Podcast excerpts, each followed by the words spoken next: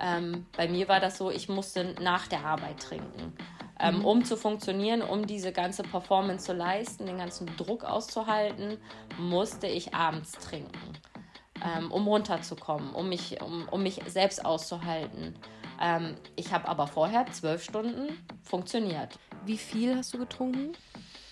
Äh, es gab bessere und schlechtere Phasen, aber ich würde sagen, zu meinen schlimmsten Phasen bestimmt zwei, drei Liter Wein mindestens. Pro Abend. Pro Abend. We'll be dancing.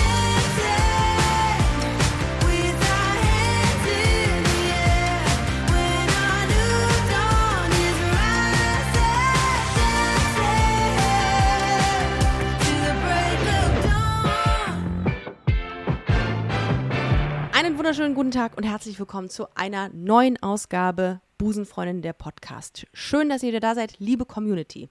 Wie oft ich diesen Satz sage, liebste Community, das habe ich letztens noch festgestellt. Ich beginne fast jede Folge mit äh, dem Begriff oder mit der Aussage oder mit der Begrüßung, liebe Community. Und liebe Community meine ich wirklich so, wie ich es meine. Denn es ist eine sehr liebe Community. Und diese Community ist nicht nur eine Community, sondern auch ein Halt für viele Menschen. Sie ist auch eine Orientierung für viele Menschen. Und vor einiger Zeit hat mich eine E-Mail erreicht, die mich sehr berührt hat, weil ich das Thema sehr wichtig finde und auch die Offenheit ähm, dieser Hörerin sehr, sehr wichtig und toll fand. Und das hat mich sehr berührt, was sie geschrieben hat. Und ich hatte ihr zurückgeschrieben und gefragt, hey, hast du nicht Bock, diese Geschichte einfach mal bei Busenfreundin zu erzählen? Und sie sagte sofort, yes. Und ähm, jetzt ist sie hier. Ich freue mich sehr, dass sie heute mit mir spricht bei Busenfreundin der Podcast. Ähm, hallo Maike, 34 aus Bremen. Hallo Ricarda, freut mich. Hi. Äh, war richtig Bremen oder bei Bremen? nee, in Bremen tatsächlich. Ich habe es in die Stadt geschafft, korrekt. Bremer Stadtmusikanten. Schön, ja. dass du heute da bist. Vielen Dank. Ich freue mich. Ähm, ich, ich, hatte, äh, ich hatte es ja gerade schon gesagt, wir haben ähm, du hattest mir eine E-Mail geschrieben ja. und hattest mir deine Geschichte geschrieben. Und als ich das fertig gelesen habe, war ich kurz so, du kannst jetzt nicht nur zurückschreiben und sagen, ey, super, vielen Dank für diese Mail, sondern die hat voll viel mit mir gemacht. Ich habe voll irgendwie danach gedacht und gedacht, ey, nee, das, das, das müssen wir erzählen. Ähm, und bevor wir jetzt auf deine Geschichte gehen, mal ganz kurz zur Einordnung. Du bist 34, aus der Stadt Bremen. Mhm. Was machst du, ähm, wenn du es erzählen willst, was machst du beruflich? Ähm, ich war 17 Jahre lang Ausbildungsleiterin im großen Shoppingcenter hier in der Nähe und bin ja. dann ja losgelaufen, da kommen wir wahrscheinlich gleich nochmal zu, ähm, und habe mich in Therapie begeben. Das war vor einem Jahr fast, anderthalb Jahren. Und bin jetzt aus der Therapie raus und fange im nächsten Jahr eine neue Ausbildung an. Also ich habe einen kompletten Neustart gewagt. Neue Stadt, neuer Beruf und möchte jetzt endlich Physiotherapeutin werden, was schon immer mein Traum war. Aber wie gesagt, wenn man erstmal so in seinen Strukturen feststeckt, dann ist das manchmal schwer, ähm, sich umzuorientieren, weil natürlich auch viel mit Mut und Angst zu tun hat. Ähm, aber ich wage jetzt den Schritt quasi nochmal neu. Geil. Ähm, du hast es schon gerade angeteased. Äh, mhm. Äh, es gab einen Tiefpunkt in deinem Leben, aber wir starten ein bisschen früher. Gerne. Nämlich, äh, du bist in einem in einem Dorf groß geworden, in der Nähe von Bremen. Korrekt. Ungefähr eine halbe Stunde von hier. Okay, das heißt. Ähm sehr traditionell. Also da sind Frauen und Männer werden dort gezüchtet, um sesshaft zu werden, Häuser zu bauen, Kinder zu bekommen, zu heiraten. ja. All das, wofür man ja eigentlich da ist. Und ich habe damals schon gesagt, ja, das ist äh, ein guter Weg für viele bestimmt. Ähm, ich bin da schon ein bisschen aus dem Raster gefallen, habe sehr schnell gemerkt, das ist nicht mein Weg was natürlich in so einem kleinen Dorf ähm, auffällt. Das, äh, ich bin einfach schon sehr früh sehr aufgefallen, glaube ich. Das, mit was bist du aufgefallen? Ähm, ich habe klassisch Fußball gespielt. Ähm, da fällt ne? man auf mit. Absolut. Nee, da fällst du eben gar nicht mehr auf mit. Heute, Wir Gott sei Dank, nicht mehr. Heute, heute nicht, ja. ähm, damals, ich bin ja jetzt auch schon Mitte 30, äh, war das noch neu. Also ich habe viel Sport gemacht ähm, war eher so ein bisschen junghaft unterwegs, ähm, habe mich ungerne wie ein Mädchen angezogen, habe mich ungerne wie ein Mädchen ähm, verhalten, wie man halt klassisch sagt, wie sich ein Mädchen eben verhalten sollte. Bin mhm. in Klassengemeinschaften schon aufgefallen mit einer großen Klappe ähm, und habe für mich relativ früh gemerkt, tatsächlich, ich glaube, ich war 12, 13, ähm, dass ich dann doch eher in meine Englischlehrerin verliebt bin als in den Englischlehrer. Klasse, Klassiker. und ähm, wusste, okay, das ist natürlich in so einem traditionellen Dorf ungünstig.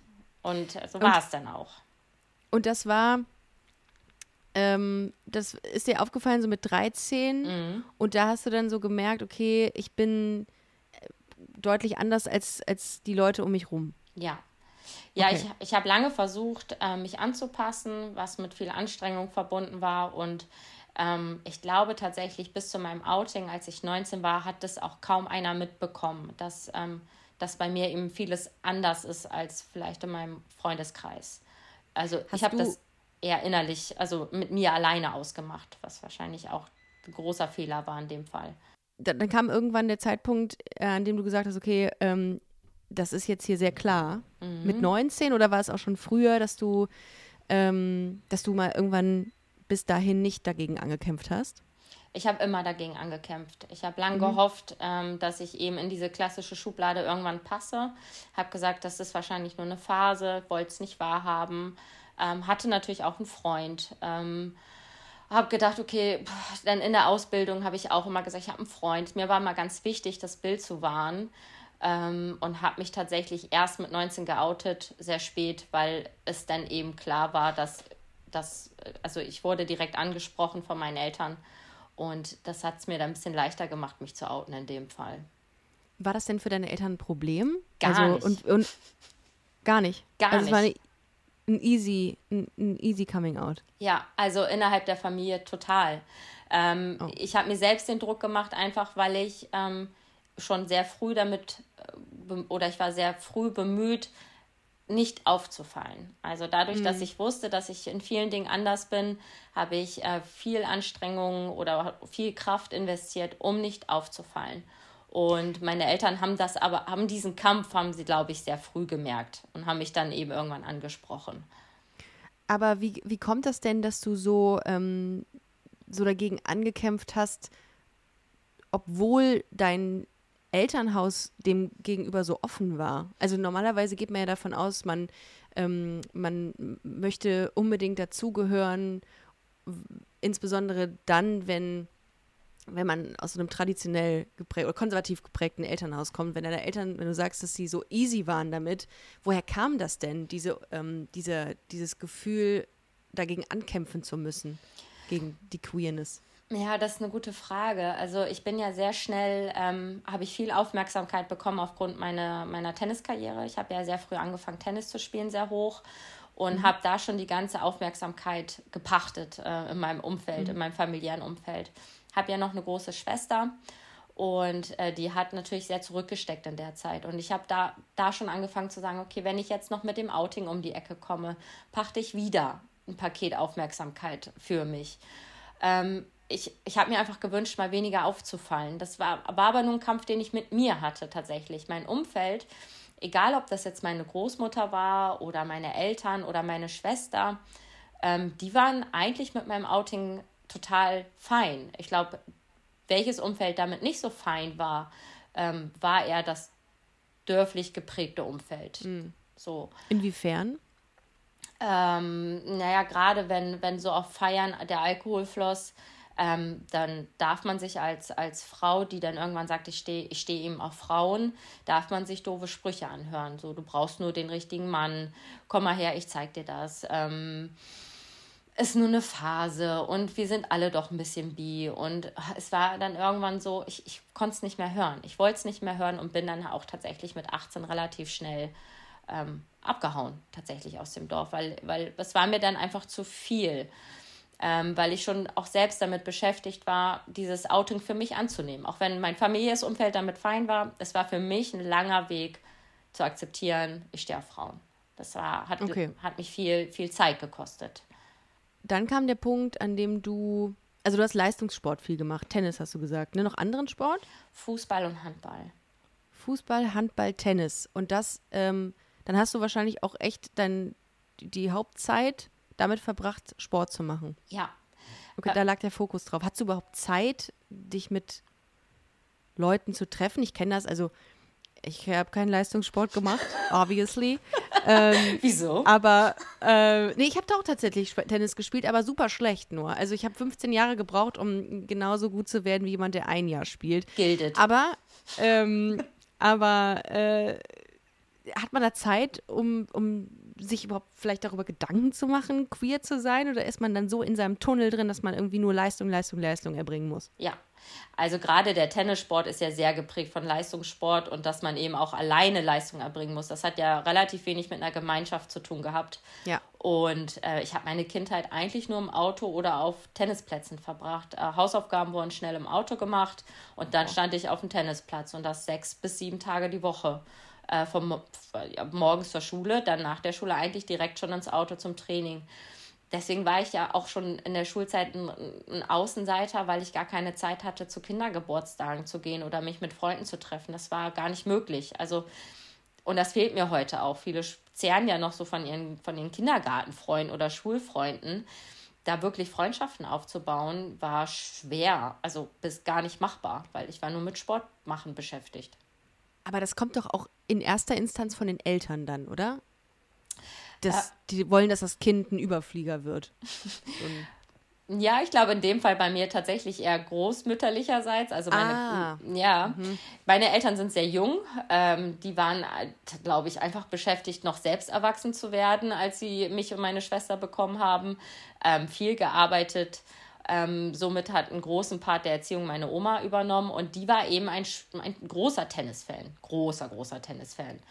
Und ich wurde dann mitgenommen, wenn Oma und Opa Tennis gespielt haben. Und dann wurde ich tatsächlich in der Pause vom Tennis-Scout entdeckt. Und der hat gesagt, ah, da ist was. Um, und wurde nächsten Tag zum Tennistraining eingeladen. Und dann ging das ruckzuck. Also ich war, glaube ich, ein Jahr später war ich in der Landesauswahl.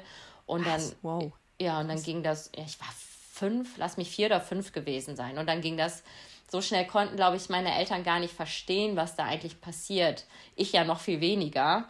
So die Auswirkungen, die das heute auf mich hatte, die, die begreifen wir erst jetzt. Also war das auch so ein bisschen von dem, von dem, äh, von dem Mindset geprägt, deiner Großmutter oder deiner Großeltern, die soll es mal besser haben als wir? Oder war es tatsächlich einfach nur, wir sind Fans und jetzt soll das Enkelkind das auch machen? Ja, das, so eine, du lebst quasi deren Traum. das ist eine gute Frage. Ich glaube, ähm, natürlich ist der Wunsch da, dass das Kind damit irgendwann erfolgreich ist. Ähm, Ja. Gerade weil auch so viel ja investiert wurde, ne? egal ob Ja. Zeit oder Geld. Es wurde ja sehr, sehr viel in mich investiert. Ähm, ich glaube, der Wunsch war da, dass ich einfach Spaß dran habe und damit dann auch noch erfolgreich bin. Okay. Ja. Ist jetzt nicht der schlechteste Wunsch eigentlich. Gar nicht. Nein. Ja. Ich glaube, das war auch nie ein, ein böser Hintergedanke. Ich glaube einfach, die Auswirkung, die das dann auf mich hatte, die, die begreifen wir, wie gesagt, erst jetzt so richtig. Da kommen wir mit Sicherheit gleich nochmal drauf zu sprechen. Dann kam irgendwann der Zeitpunkt, also du hast, hast in der Mail auch geschrieben, dass du deine 20er gut ausgelebt hast. Du hast drei Beziehungen geführt mit Frauen oder mit Männern? Mit Frauen. Mit Frauen. Ja. Und dann, ähm, wir kommen da mit Sicherheit gleich nochmal zurück, kam 2021 der Tiefpunkt. Ja. Ähm, und von dem aus gesehen blicken wir gleich nochmal zurück. Was genau bedeutet der Tiefpunkt? Was ist da passiert? Ähm, ich habe ja meine 20er damit verbracht, quasi viel zu arbeiten. Ich habe ja das Thema Karriere, dann, weil das mit der Tenniskarriere eben nicht funktioniert hat, meine berufliche Karriere vorangetrieben, ähm, sehr viel gearbeitet und die Zeit, die ich dann hatte, habe ich versucht, eben das nachzuholen, was ich in der Pubertät verpasst habe. Also sprich viel Feiern, viel Partys, viel Bekanntschaften. Ähm, ja, also ich habe ein, ich bin auch leider ein Typ, der, glaube ich, immer das Problem haben wird, irgendwie Mittelmaß zu, zu finden. Ich mache halt immer alles volle Pulle. Und ähm, 2021, es war so eine Mischung aus Corona plus eben die große Knieverletzung, die mich dann hat auch eben unmobil, unmobil werden lassen. Ähm, da ist das Kartenhaus, was ich so versucht habe aufrechtzuerhalten, halt komplett zusammengebrochen. Ähm, und bin dann ja in der Klinik gelandet. Also ich habe ja lange versucht, dieses Kartenhaus aufrechtzuerhalten und das war dann 2021 vorbei. Welches Kartenhaus? dass ich alles im Griff habe, dass ich das mit der Karriere im Griff habe, dass ich das mit den Beziehungen im Griff habe, dass ich mich und meine Gesundheit im Blick habe, dass ich, ähm, dass ich das mit dem Fußball im Griff habe, dass ich das mit dem Alkohol im Griff habe, dass ich alles im Griff habe. Es war eigentlich auch da, was ich ja auch schon in, in meiner Kindheit hatte. Ich habe immer versucht, wenig aufzufallen, viel zu funktionieren, viel Leistung zu erbringen, viel vorweisen zu können. Mir war wichtig, die Karriere, mir war wichtig die Klamotten, mir war wichtig, dass ich das Auto vorzeigen kann, mir war wichtig die tolle Wohnung. Also es war mir immer wichtig, den, den Schein zu wahren. Und das mhm. gelang mir bis 21, 2021 sehr gut. Und dann kam Corona, dann kam Homeoffice, dann kam die Kurzarbeit, dann kam die Verletzung, dann kam die Trennung und dann bin ich, ist das Kartenhaus zusammengebrochen. Aber warum wolltest du gefallen? Was wolltest du wettmachen? Was wolltest du ähm, anderen zeigen dadurch? Mhm. Ich glaube, ich habe immer versucht, die Anerkennung darüber zu bekommen. Mhm. Ich wollte viel Anerkennung ähm, und habe einfach versucht zu überspielen, dass ich eigentlich ein sehr schüchterner, unsicherer ähm, Mensch bin und habe mich immer versucht, hinter Rollen zu verstecken. Und mhm. ähm, ich glaube einfach, dass ich, ich dachte immer, dass wenn ich sagen kann, was ich mache beruflich, wenn ich sagen kann, ähm, ich fahre das und das Auto, ich habe die und die Klamotten, dass ich, dass ich darüber gef mehr gefalle, weil die Persönlichkeit dahinter reicht nicht, um zu gefallen. Deswegen muss ich ja irgendwas leisten und vorweisen, damit ich gefallen irgendwie. Mhm. So, das war immer das Gefühl. Ich muss es den Leuten beweisen. Ähm, keiner hat das von mir erwartet. Ich dachte nur immer, dass ich muss ja irgendwas vorweisen, damit ich irgendwo zugehöre. Hat das, denkst du, das hat mit deiner Queerness zusammengehangen, dass du äh, deine Leistung nutzt, um darüber hinwegzusehen, dass du ja eigentlich, ich sage jetzt mal, einen Misserfolg mitbringst, indem du nicht in diese Norm passt? Ja. Mhm. Ja, das habe ich einfach versucht zu kompensieren und ich mhm. habe ja das Thema immer so klein geredet, auch weil, weil in meiner Familie wurde das nicht groß zum Thema gemacht. Mama hat gesagt, das ist doch super, wir wussten das schon immer und ähm, du machst es nicht mehr zum Thema als notwendig. Und mhm. dann habe ich das auch nicht mehr zum Thema gemacht, dass das aber 20 Jahre viel Kampf für mich war und viel, also viel Platz ja auch eingenommen hat.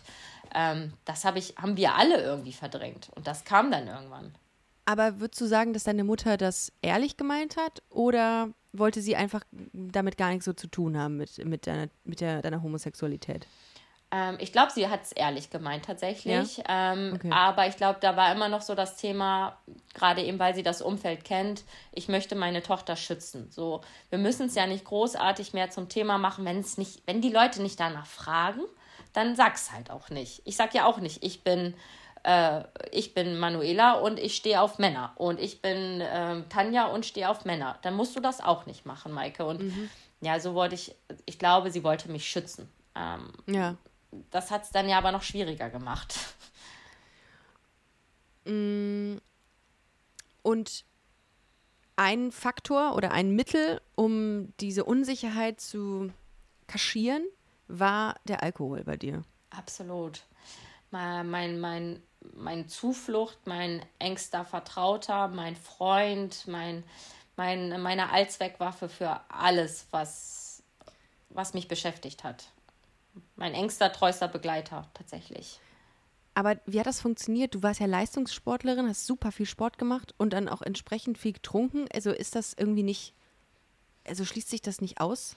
Sollte man meinen, aber tatsächlich gar nicht. Also es gibt ja einmal die, es gibt ja verschiedene Arten von Alkoholiker. Ich war quasi der Hochfunktionale. Das heißt, ähm, bei mir war das so, ich musste nach der Arbeit trinken ähm, mhm. um zu funktionieren, um diese ganze Performance zu leisten, den ganzen Druck auszuhalten, musste ich abends trinken, ähm, mhm. um runterzukommen, um mich, um, um mich selbst auszuhalten.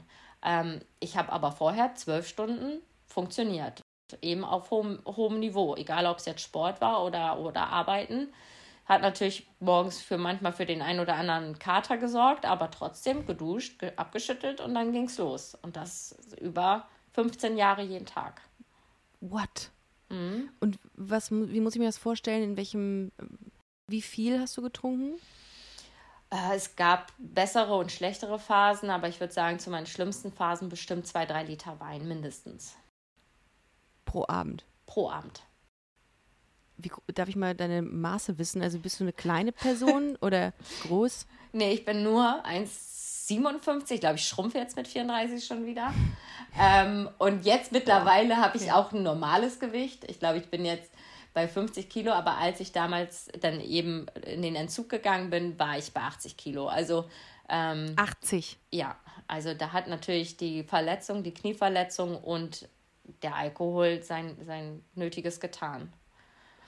Und war dir das erst sehr spät bewusst, dass du in so eine Alkoholabhängigkeit geraten bist? Also gab es irgendwann den Punkt, dass du dir eingestanden hast, okay, ich habe ein Problem? Oder war das schon schleichend klar bei dir? Ähm, ich habe schon immer gemerkt, dass dadurch, dass ich ein Typ bin, der alles sehr extrem macht, dass ich extremer bin als mein Umfeld. Mm, Das wurde ja aber auch gerade auf dem Dorf wird das weggelächelt. Also da fällt man ja eher auf, wenn man nicht viel trinkt. Ähm, dementsprechend bin ich nie aufgefallen. Also da kann man sich ja auch mittwochs um elf morgens vor der Arbeit treffen und ein Bierchen trinken. Das ist, gehört zum guten Ton. Ähm, ich glaube, aufgefallen ist mir das eben in den langen Beziehungen, ähm, weil meine, meine Ex-Partnerin natürlich gesagt haben, du trinkst zu viel. Es hatte au- auf jeden Fall Auswirkungen auf meine Beziehung. Ich war aber noch nicht bereit, das anzuerkennen. Ich habe immer gesagt, das, so, so bin ich und ich bin gerne unterwegs und ich feiere gerne, das musst du akzeptieren.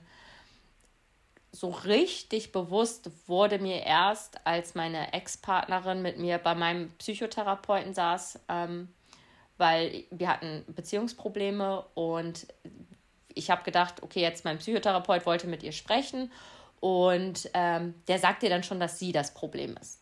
So bin ich in die Sitzung rein und dann saßen wir zu dritt in der Sitzung und dann hat mein Psychotherapeut gesagt, Frau Grünhagen, Sie haben ein Alkoholproblem und um Sie behandeln zu können, müssen Sie trocken werden, sonst können wir Ihre anderen Krankheiten leider nicht ähm, behandeln. Und dann kam, ich war so irritiert und bin, ich war wie vom Kopf geschlagen. Ich weiß, ich bin da raus und habe dann tatsächlich an dem Tag angefangen, noch mehr zu trinken, weil es wurde mir schlagartig klar, ja, du hast auf jeden Fall ein Alkoholproblem, aber ich konnte mir einfach kein Leben vorstellen, in dem es ohne Alkohol geht. Und ich wusste, diese, das wird ein harter Weg und ich weiß nicht, ob ich den gehen kann.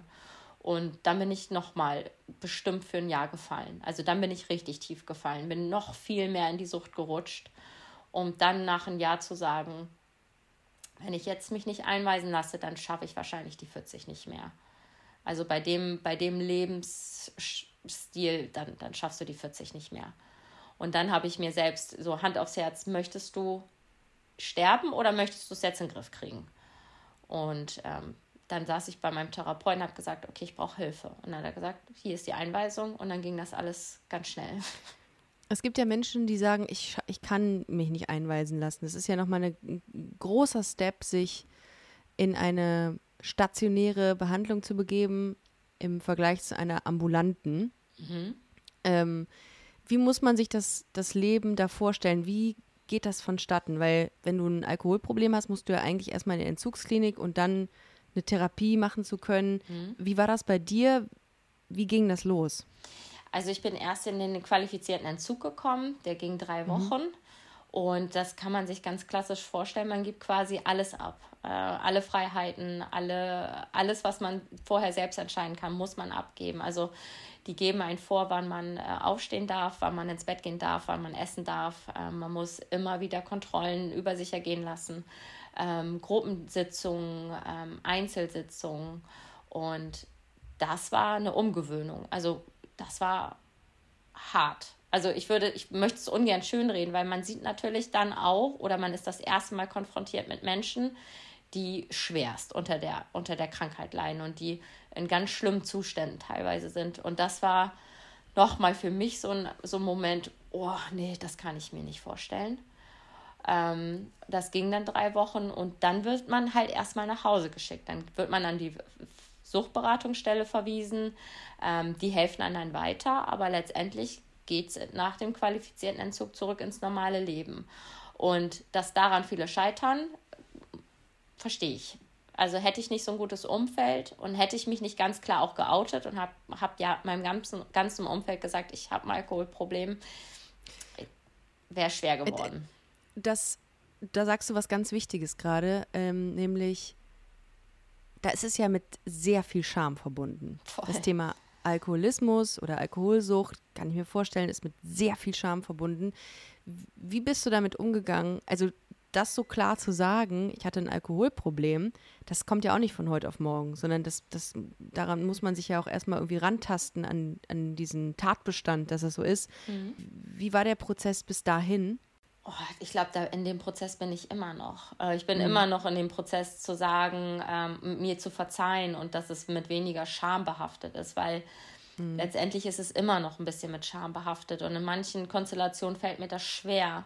Ähm, obwohl es ähnlich wie beim Outing war. Man, man spinnt sich Szenarien im Kopf zusammen, wie würde XY reagieren. Und wenn man sich dann traut, es zu sagen, ist die Reaktion bis jetzt zu 99 Prozent immer gut. Also es ist keiner, der mich irgendwie da, darauf hingehend irgendwie verurteilt. Aber das tut man ja genü zur Genüge selber, Ja, leider. selber. Und äh, ich würde lügen, wenn ich sagen würde, ich habe meinen Frieden damit geschlossen. Ich bin immer noch damit beschäftigt, mir das zu verzeihen, dass mir das passiert ist, dass das einfach eine, eine, eine chronische Krankheit ist, die ich habe und dass das nichts, wie es manche Generationen sagen, mit, ähm, mit schwach oder mit, ich weiß nicht, was man sich alles anhören darf, zu tun hat, sondern das ist eine Du wirst ja, Krankheit. s- du wirst ja auch so krass mit Alkohol konfrontiert. Ich habe vor einiger Zeit mal in meinem Freundeskreis geguckt. Ne? Also ich meine, ich bin ja per se ein Freund davon, dass man alles in Maßen macht. Und ähm, ich habe auch das ein oder andere Mal schon Werbung im Podcast gemacht für Alkohol. Ich finde es total wichtig, dass man immer sagt, in Maßen genießen. Aber das ist halt nicht immer leicht, sein Maß zu finden. Ähm, zumal das ja auch einfach eine riesengroße Lobby hat, ne? Also Alkohol. Ähm, würdest du sagen, dass das eine Gefahr darstellt? Also, dass man so viel, ich meine, du kannst ja als 16-jähriger Mensch, kannst du ja so easy peasy, selbst als 12-jähriger kriegst du am Kiosk schon ein Bier. Ähm, Absolut. Wie schätzt du das ein? Ja, das Problem ist halt, und da, zumindest bin ich in die Falle geraten, dass es total verharmlost wird. Also es wird Ja. ja, nirgendwo als Droge ausgeschrieben.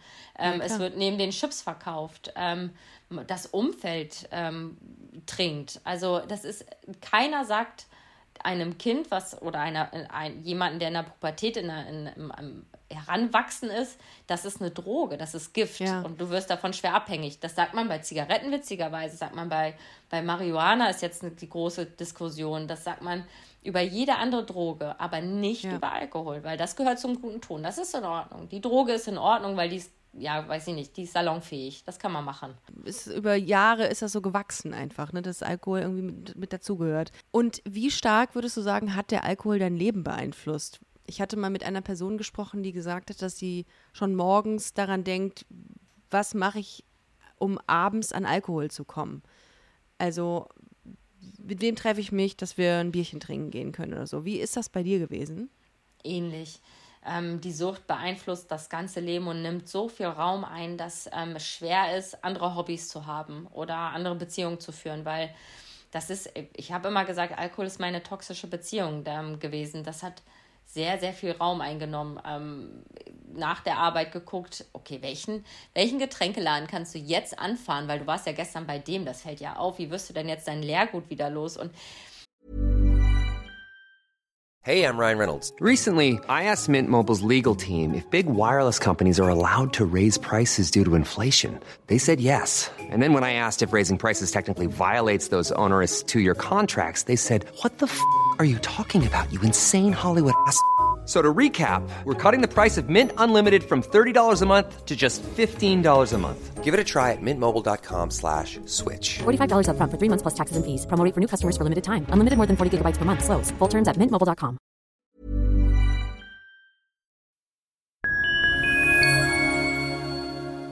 Liebe Community, eine ganz kurze Zwischenmeldung an dieser Stelle. Wir sind mit Love is Life erneut auf Tour. Miriam Boa-Wiener, Irina Schlauch und ich bringen zusammen ein bisschen Farbe in die Flinterwelt. Mit dem Love is Life Pride Special kommen wir am 29. Juni nach München in den Schlachthof, am 19. Juli ins Karlswerk nach Köln und am 1. August ins Übel und Gefährlich nach Hamburg. Eins meiner persönlichen Highlights wird die Live-Weltpremiere meines ersten Songs sein. Es wird weitere Highlights geben. Es wird lustig, deep und selbstverständlich seid ihr mittendrin. Love is Life Pride Special 2024. Tickets gibt's auf eventim.de oder in den Busenfreundin Shownotes. Wir sehen uns auf Tour und jetzt geht's weiter mit Busenfreundin, der Podcast.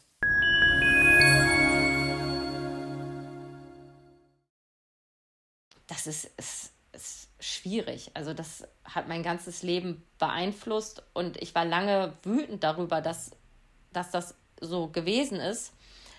Auf der anderen Seite wäre ich vielleicht auch nicht heute da, wo ich jetzt bin, wenn es anders gelaufen wäre. Also ja, ich will nicht sagen, dass ich dankbar bin, gar nicht, aber ähm, es ist auf jeden Fall eine Erfahrung, die mich jetzt an den Punkt gebracht hat, wo ich, wo ich mich selbst toll finde. Und das war lange nicht so. Würdest du sagen, dass deine Beziehungen aufgrund des Alkohols gescheitert sind? Ähm, die drei langen Beziehungen definitiv. Ja, also mhm. weil, weil Alkohol verändert deine Persönlichkeit. Ähm, zu jemandem, der, ich habe dann Sachen gesagt und gemacht, ähm, das, das bin ich von der Persönlichkeit gar nicht. Ähm, ich habe mich teilweise an Sachen gar nicht mehr erinnern können. Ähm, natürlich hat der Alkohol immer den ersten Platz gehabt. Also alle Beziehungen mussten sich hinten anstellen. Also ja, ich würde schon sagen, dass natürlich noch andere Faktoren eine große Rolle gespielt haben, aber die größte war definitiv mein Alkoholproblem, ja. Und hast du das ähm, immer in allen Beziehungen offen kommuniziert, dass du trinkst? Oder gab es auch Zeiten, in denen du das heimlich gemacht hast? Also hast du heimlich Alkohol konsumiert? Ja, also ich habe auch heimlich konsumiert und dann an, auf den Veranstaltungen, wo eben alle getrunken haben, habe ich mitgetrunken. Mhm. Ähm, aber in, äh, ich musste auch oft heimlich trinken, weil äh, mhm. äh, das gar nicht gereicht hat, die Veranstaltung, um das zu rechtfertigen, dass ich trinken muss. Äh, das, so viel Veranstaltung gab es dann gar nicht. Was wäre denn passiert, wenn du gesagt oder wenn, wenn du keinen Alkohol bekommen hättest? Also welche Gefühle kamen dann in dir hoch? ähm, Angst, Unsicherheit, Rastlosigkeit. Mhm. Äh, ich, ich, ich fand diesen, diesen unsicheren Charakter, der dann zum Vorschein kam, fand ich sehr, äh, der hat mir nicht gefallen. Oder auch dieses mich aushalten. Ähm, ich habe, ich war dadurch, dass ich immer auf so einem hohen Level unterwegs bin, ähm, war für mich gar nicht, ich hatte zumindest keine Strategie damals gewusst, wie ich runterkomme von dem Level abends ähm, zwei Gläser Wein und ich habe das Gefühl gehabt, oh, ich kann atmen, dass das ein Trugschluss ist, weiß ich heute auch. Aber damals habe ich einfach keine andere mhm. Strategie gehabt. So. Mhm. Das hat ein bisschen gebraucht, ähm, um zu verstehen, dass der Alkohol gar nichts besser macht und dich nicht runterholt. Aber das, ja, die Erkenntnis habe ich jetzt. Ich kann mir vorstellen, dass es Leute gibt, die gar nicht an dem, also die auch ein Alkoholproblem haben, aber gar nicht so genau benennen können, dass es eins ist. Absolut. Ähm, Gibt es Dinge, die du Leuten raten würdest, wenn sie an so einem Punkt sind, wo sie sich selber fragen, habe ich ein Problem oder nicht? Also gibt es Dinge, an denen man konkret sehen kann, dass man ein Alkoholproblem hat? Ich glaube, der erste Schritt ist tatsächlich, wenn man sich das fragt, hat man in der Regel einen Konsum, der einen fragwürdig vorkommt, weil sonst würde man sich die Frage nicht stellen, weil dann nimmt Alkohol schon eine große Rolle, große Rolle ein. Ähm, ich mhm. erkenne viele in meinem Umfeld jetzt, die ein Alkoholproblem haben. Und sollte man an dem Punkt sein, wo man sich fragt, ob man eins hat, dann empfehle ich jeden, sucht euch Hilfe. Ähm, kommuniziert das offen. Mhm. Geht, äh, geht zu Menschen, die, die zumindest auch ein Suchtproblem haben und die das vielleicht schon bewältigen konnten. Weil alleine, also ich kann nur ganz, ganz, ganz, ganz, meine große Botschaft an, an alle da draußen ist, man schafft es nicht alleine. Also es gibt mhm. bestimmt Menschen, die es alleine schaffen, aber es ist so schwer und es ist so unnötig, ja. da alleine durchzugehen. Also deswegen, man braucht Hilfe. Ohne ist es wirklich schwer. Und das Thema, ich meine, ganz viele Leute sagen immer hier Suchtberatung da, Suchtberatung da. Ist es denn wirklich so einfach als Mensch mit einem Alkoholproblem sich Hilfe zu suchen? Weil es ist ja auch bei diesen ganzen Therapieplätzen, wenn jemand wirklich eine starke Depression hat, weißt du eigentlich, wie schwierig das ist? Ich kriege das äh, im, in meinem entfernten Bekanntenkreis gerade mit. Ähm, das ist alles andere als leicht, sich da Hilfe zu holen. Und mich ärgert das auch so wahnsinnig, dass es immer heißt, wenn ihr ein Problem habt, dann ist hier die Beratungsstelle. Und ja, und wenn man dann anruft, dann kommt, ja, dann müssen Sie aber erstmal den Antrag eines Antragsformulars am Antragstag stellen, ähm, bla bla bla. Und also da hast du gar keine Chance als jemand, der sowieso schon antriebslos ist und mhm. von mir aus auch ein Alkoholproblem hat und in der Kombi noch viel schlimmer, sich da irgendwie Hilfe zu suchen. Wie bist du denn da vorgegangen? Ähm, ja, das ist schwer. Also ähm, ich glaube tatsächlich, dass wenn man sich ähm, outet mit einem Suchtproblem, ist es ein bisschen leichter als mit einer Depression ähm, mhm. Hilfe zu bekommen. Weil bei, bei der Sucht ist es so, du gehst relativ schnell in den, in den Entzug oder kommst in, den, in einen Entzug, in einen qualifizierten. Und dann ist man ja schon direkt an, an Fachstellen angebunden. Also die überweisen sich dann an die Suchtberatungsstelle, die es in jedem Ort gibt. Und dann mhm. geht man da zu Gesprächen hin. Die sagen dir dann, welche Möglichkeiten es gibt, in welche, welche Anträge du schreiben musst. Also mein Suchtproblem im Griff zu bekommen, das war leicht. Da habe ich relativ schnell Hilfe bekommen als ich mhm. jetzt das Thema Sucht ja erledigt hatte und so das Thema Depression dadurch präsenter wird, weil ja eine Sucht, eine Suchtkrankung geht ja meistens einher mit einer anderen Erkrankung. Das ist ja häufig so, dass man ja mit Sucht irgendetwas ja betäuben möchte oder mit mhm. Leben, man kann dann damit besser leben. Und bei mir war jetzt das Thema Depression größer im letzten Jahr. Und da Hilfe zu bekommen, ja, das äh, ist quasi unmöglich. Da also bei mir war irgendwann der Punkt Akutklinik. Also ähm, und selbst das wie, war schwer, wie heißt die Klinik? einen Termin in der Akutklinik zu bekommen. Akutklinik. Akutklinik. Okay. Mhm. Also es gibt ja die mhm. Möglichkeit, sich als, als Notfall einweisen zu lassen. Ähm, und das ist schwer. Also Depressionen, ähm, Behandlungsplätze oder Therapeuten zu bekommen, ist quasi wie ein Lottogewinn. Du musst Glück haben. Es ist, so doof sich das anhört, es ist so ein Mangel. Ähm, man, man, ich Wirklich? musste auf weiß ich nicht wie vielen Anrufbeantwortern sprechen. Ich musste mhm. Anträge schreiben. Ich musste zu Ärzten laufen. Und jemand, der eine Depression hat und wie du gerade schon gesagt hast, der ist ja antriebslos der ist hoffnungslos. Der ist, der weiß gar, gar nichts mit sich und mit sich und seinem Leben anzufangen. Und dem zu sagen, jetzt musst du die Kraft aufwenden und da zu der Stelle gehen. Und wenn der dich ablehnt, dann musst du zu der Stelle gehen. Mhm.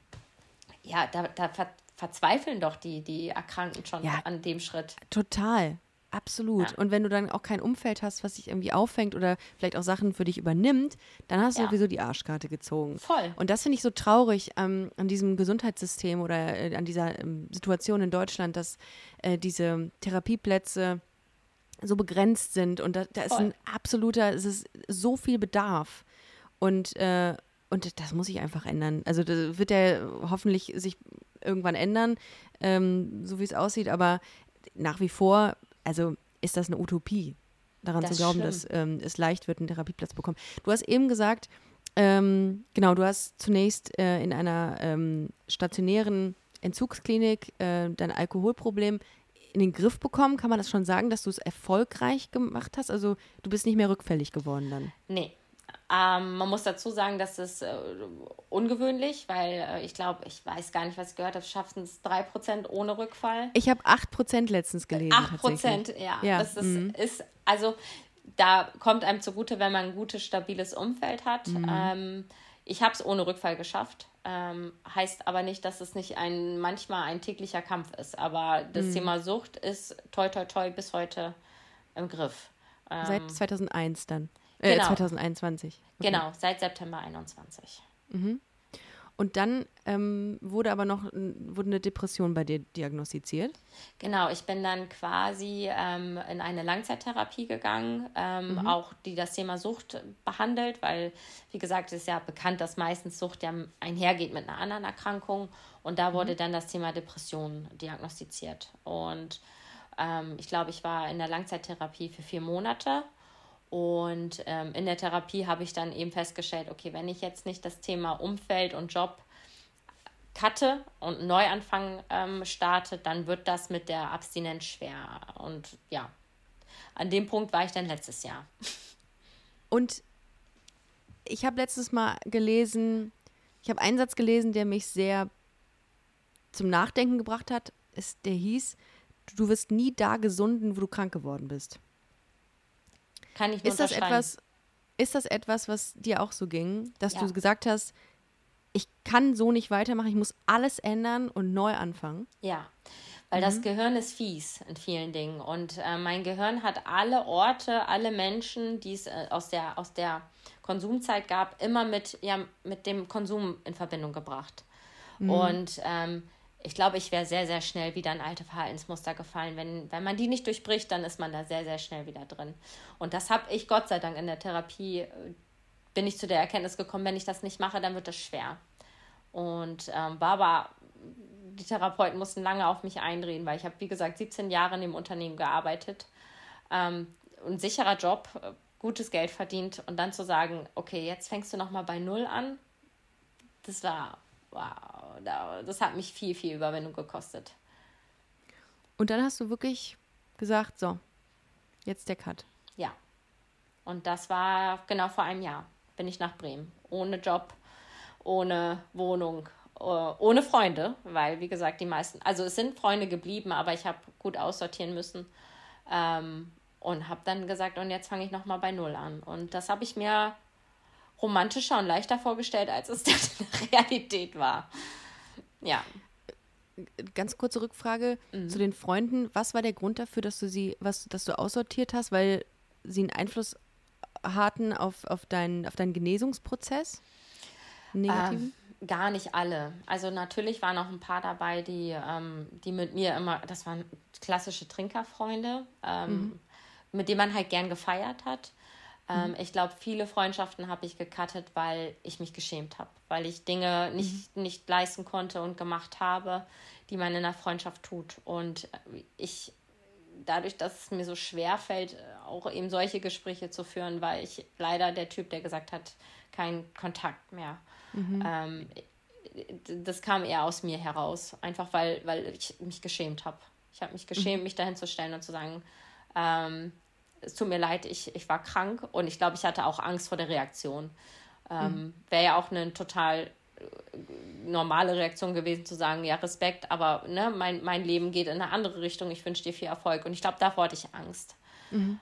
Ähm, mhm. Und es sind halt tatsächlich nur die geblieben, wo ich wusste, okay, die, die haben mich jetzt auch im Entzug begleitet. Die sind zu 800 Prozent stehen die hinter dir. Und die habe ich, die habe ich nach wie vor, Gott sei Dank. Was war die Motivation zu sagen, ähm, ich mache jetzt einen Entzug, ich mache jetzt alles anders? Du hast eben schon gesagt, dass du Angst um dein Leben hattest. Mhm. Ähm,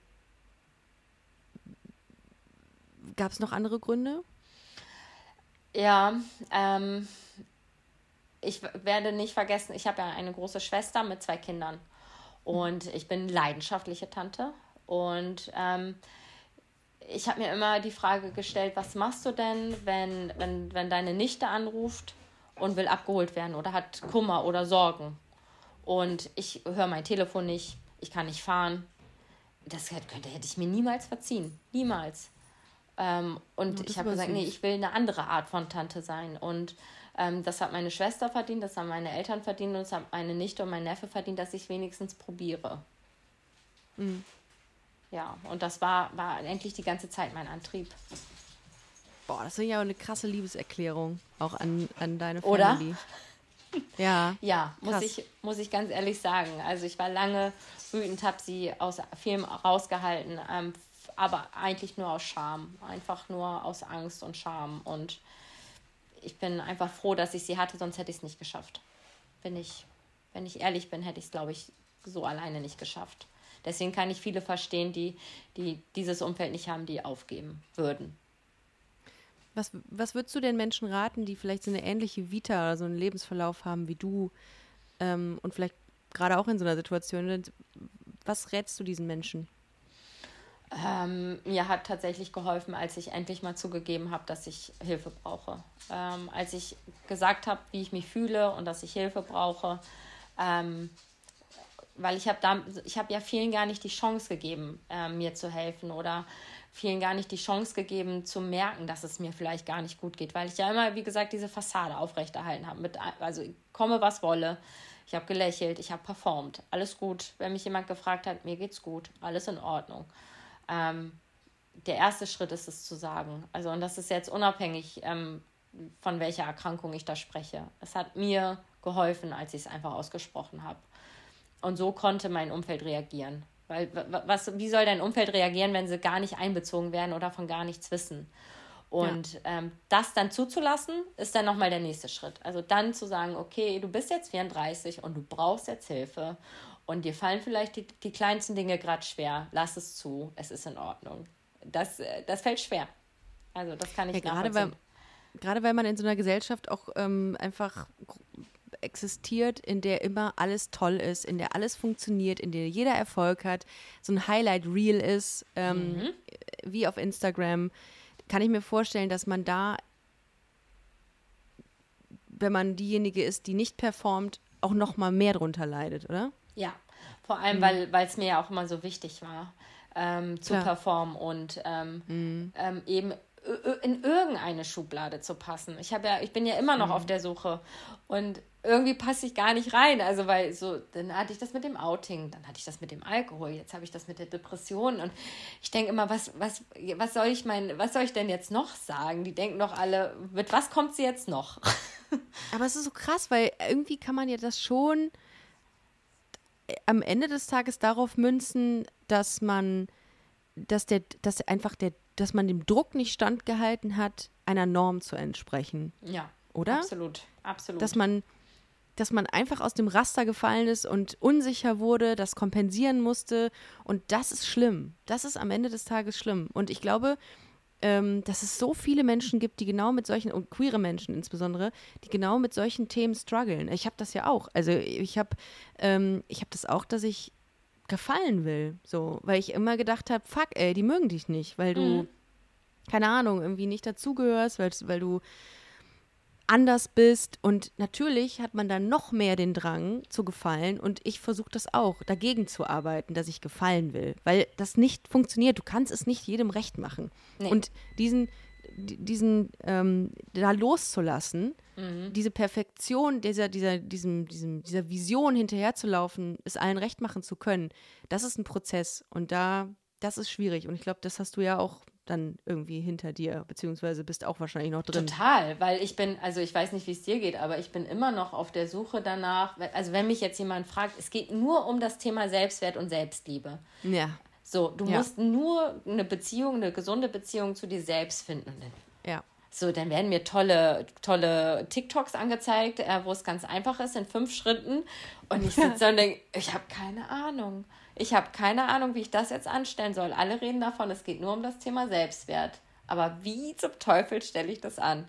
Und Ich glaube, das wäre mein Tipp, dass man, ähm, was das Thema Selbstwert angeht, dass man ehrlich ist mit sich und der Umwelt. Und ich finde, da hast du eben was ganz Wichtiges gesagt, nämlich, dass du in dem Moment, als du gesagt hast, ich brauche Hilfe, dass das dir eine Stabilität gegeben hat. Und ich glaube, ähm, das geht einher mit einem Selbstwert, dass man sagt, fuck, das ist mir so unangenehm, dass ich jetzt hier nicht performe und auch noch eine Alkoholkrankheit habe oder von mir aus irgendwie, keine Ahnung, irgendeine andere äh, Form von Sucht oder whatever. Aber ich muss das sagen und ich glaube, das in dem Moment gibt dir das Stabilität und Selbstwert und äh, Selbst Stärke und einen Selbstwert, erhöht deinen Selbstwert.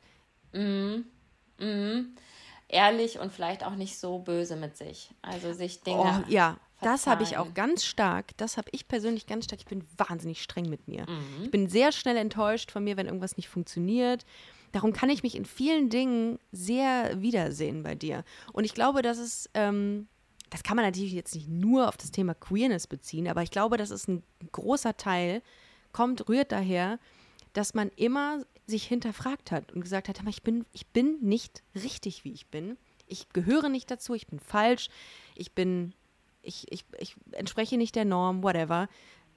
Und die, diese Gedanken, die hat ja ein Mensch, der nicht queer ist, gar nicht. Also Nee. jetzt nicht in der, in der Intensität oder nicht in diesem Maße, vielleicht Und nicht so in früh anderen vor Bereichen. allem. Ja. Genau. Und ich, ähm, und ich glaube, diese, diese Fragen und diese, diese ewigen Gedanken, die um dieselbe Frage kreisen, nämlich äh, bin ich gut, wie ich bin, nämlich, oder sich dann selber eine Antwort geben, nämlich nein, das ist zermürbend. Und das, ja, hat dann als, als Konsequenz, dass man darin irgendwie, dass man den Halt in, in Alkohol sucht oder in, in Drogen. Ich meine, es hätte, es hätte ja auch was anderes sein können. ja. Also, aber ich bin richtig krass beeindruckt, ähm, wie du das gemacht hast. Danke. Also mit welcher Radikalität auch du gesagt hast, so, ja. so geht's nicht weiter und auch so offen dazu sprichst. Und ich glaube tatsächlich, dass sich ein paar Leute, die das jetzt gerade hören, wiedererkennen. Weil ich kann mir vorstellen, dass auch die Dunkelziffer enorm hoch ist. Leute, die es nicht für sich ähm, so aussprechen. die ein Ja. Alkoholproblem haben. Ja, weil es ja einen auch ein bisschen Halt gibt. Also das ist ja immer Klar. das Gefährliche an der Krankheit. Äh, es Ja. gibt dir Halt. Und ähm, ich glaube, das ist meine Botschaft an alle da draußen, es ist, es hat, sucht euch einfach Hilfe. Also weil das ist ja nicht ohne Grund eine Krankheit. So, und dafür gibt Ja. es Experten, dafür gibt es dein, deine Familie im besten Falle, die dich da irgendwie durchbegleiten und auffangen. Und jeder, der über dich reden will oder jeder, der sich darüber eine Meinung bilden will, wird es eh tun. Und wenn es nun mit, Ja. mit, keine Ahnung, mit meiner Haarfarbe oder meiner nicht vorhandenen Größe oder ähm, wie auch immer ist. Also den Druck kann man sich ja nehmen. Die Leute, wenn es gut läuft, dann reden sie über dich. Und das ist halt so. Dann, dann Ja. davon muss man sich verabschieden. Man muss einfach sagen, okay, das ist mein Leben. Ich bin dafür verantwortlich. Und Ja. deswegen muss ich es jetzt in Jeder- die Hand nehmen. Jeder ist seines Glückes Schmied. So, Absolut. ähm, so blöd das klingt. Aber Nee, klar, gar nicht äh, blöd. es, es kommt natürlich darauf an, wie dein Umfeld äh, aufgestellt ist. Ne? Ich meine, alleine dadurch, puh, also das, das braucht Ja. schon enorme Kraft. Ja. So. Ja. Ähm, Maike, ich Ricarda. fand's großartig. Wie, wie sieht's aus? Also, äh, wie, wie, wie sieht deine Zukunft aus in Bremen jetzt? Gute Frage. Date, datest du schon wieder? Äh, ich habe es versucht, aber ich, ich merke, ich brauche vielleicht noch ein bisschen, ähm, weil es natürlich auch unsexy mit so einer, mit so einer Vita bei vielen. Ähm, aber ich, ich würde es mir wünschen, dass das ähm, in mein Leben tritt wieder. Ähm, werd ja jetzt Ich finde Physiotherapeutin. das gar nicht unsexy. Maike, ich finde das gar nicht unsexy. Ich Nee? weiß, dass du das mit Sicherheit so wahrnehmen wirst, weil du auf Erfolg getrimmt bist, mit Sicherheit. Ja, ich finde das absolut. sehr stark. Also ich finde das sehr Danke. stark. Natürlich muss man damit, ähm, muss man dann den Kontext kennen, aber ich Mhm. finde das überhaupt nicht unsexy. Ich finde das wirklich, wirklich stark. Also ich glaube, Dankeschön. dass ähm, das sehr für dich spricht und ähm, für dich als Person, die sich da so rausmanövriert hat. Dankeschön. Aber hast du, du hast es versucht, das heißt, du hast, äh, du hast eine Frau getroffen. Ja, ich habe eine Frau getroffen. Und das ging aber schief. Passiert? Ähm, passiert. Ähm, aber ich glaube, ich habe das gebraucht, um, ähm, um zu merken, okay, jetzt, es war ja so, ich habe mich aus allen Krankheiten rausgekämpft und habe mich dann in mich, äh, mich gut zurückgezogen. Ich habe mich aus vielen Veranstaltungen, ähm, ich hatte Angst, mir um das Thema Job Gedanken zu machen, weil ich dachte, oh, ich, ich weiß gar nicht, wer ich bin jetzt ohne. Ähm, Ich glaube, dieser Bez diese Beziehung und das Beziehungsende hat mir geholfen zu sagen, nee, da wartet jetzt ganz viel und ähm, ich gehe es jetzt an. Also mich quasi aus dieser wartenden Rolle in die, in die handelnde zu bringen und auf dem Weg bin ich jetzt gerade. Und da kommt auch viel. Da kommt auch Ich richtig hoffe. viel, weil das Le Leben tatsächlich sehr viele Überraschungen bereithält, um so richtig Omi-haft zu sagen. Aber ich glaube, was würdest du denn sagen, wie fühlt sich dein Leben oder wie fühlst du dich jetzt im Vergleich zu der Zeit, als du noch Alkohol konsumiert hast? ähm, fitter. Also ich bin in der Form meines Lebens, äh, viel bewusster und ich bin tatsächlich mit den kleinen Dingen ähm, zufrieden und glücklich. Also ich habe immer gedacht, ich, wie gesagt, ich war ja immer auf der Suche nach viel und ähm, viel Tempo, viel Menschen, viel Erfolg und ich bin jetzt dankbar für äh, einen Film, ich bin dankbar für einen Spaziergang, ich bin dankbar für die paar guten Freunde, ich bin dankbar für die kleinen Dinge. Boah. Geil. und dankbar, Geil. dass ich gesund bin. Also zumindest natürlich noch mit vielen Themen, die bearbeitet werden müssen, aber dass ich, dass ich das geschafft habe, so gesund zu überstehen, tatsächlich. Maike, vielen Dank, dass du heute hier bei Busenfreundin warst. Ich finde das sehr Ich danke beeindruckend. dir. Vielen Dank. Vielen Dank für deine Offenheit. Und ich Spaß hoffe, gemacht. ihr Lieben, Gerne. mir auch, also mir auch, auch trotz der Tatsache, dass es ein schweres Thema war, aber ich finde es total wichtig, dass du es heute hier erzählt hast. Und ihr Lieben, wenn ihr das hört und selber merkt, okay, ich glaube, ich habe auch ein Alkoholproblem oder ein Drogenproblem oder so, dann ähm, wendet euch an Menschen, denen ihr vertraut und denen ihr euch anvertrauen könnt. Und ähm, ihr habt jederzeit die Möglichkeit, uns zu schreiben, genauso wie du es gemacht hast, Maike. Äh, ich finde es total wichtig, dass man diese Geschichten erzählt und sie publik macht, damit andere Menschen ähm, vielleicht auch Mut fassen können und sagen können, ey, Maike hat es geschafft, dann schaffe ich das auch. Finde ich großartig, dass du das heute gemacht hast. Also vielen, vielen Dank an dieser Stelle. Danke. Ich danke dir. Ihr Lieben, vielen, vielen Dank. Wir hören uns nächste Woche, ihr Lieben. Bleibt gesund und ähm, haltet die Ohren steif. Das war Busenfreundin. Wenn ihr weitere Informationen wollt, dann slidet uns smooth in die DMs auf Instagram busenfreundin-podcast oder besucht unsere Webseite www.busen-freundin.de.